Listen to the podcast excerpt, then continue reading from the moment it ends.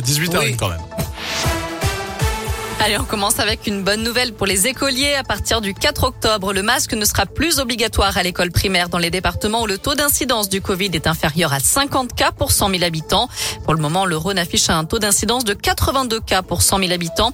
En revanche, le pass sanitaire est bien maintenu pour le moment partout en France.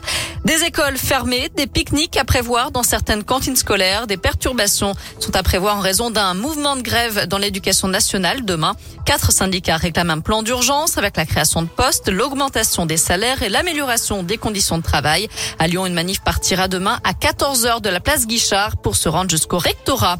Et puis, autre difficulté à prévoir dans les gares, mouvement de grève annoncé demain à la SNCF.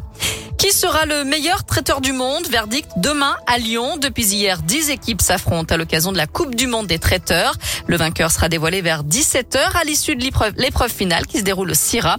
Maroc, États-Unis, Singapour ou encore Vietnam. Les concurrents sont venus des quatre coins du globe et la France tentera de conserver son titre obtenu lors de la dernière édition en 2019. Un concours relevé qui permet également de mettre en lumière une profession qui manque de reconnaissance selon le fondateur du concours, Joël Mauvigné. Les traiteurs, c'est pour ça que j'ai mis ce concours à l'honneur, ils travaillent toujours dans l'ombre. Ce sont des gens qui font euh, des mariages, des événements, euh, des congrès de 60 personnes euh, jusqu'à 2000, 3000 personnes et on ne se rend pas compte.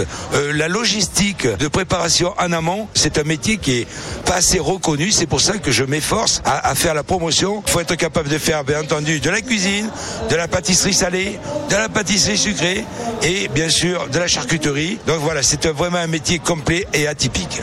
À noter que la France est représentée par deux candidats originaires de la région, le Dromois David Bourne et l'Ardéchois Jérémy Gruson. On leur souhaite bien sûr bonne chance. On termine avec un mot de foot ce soir à suivre.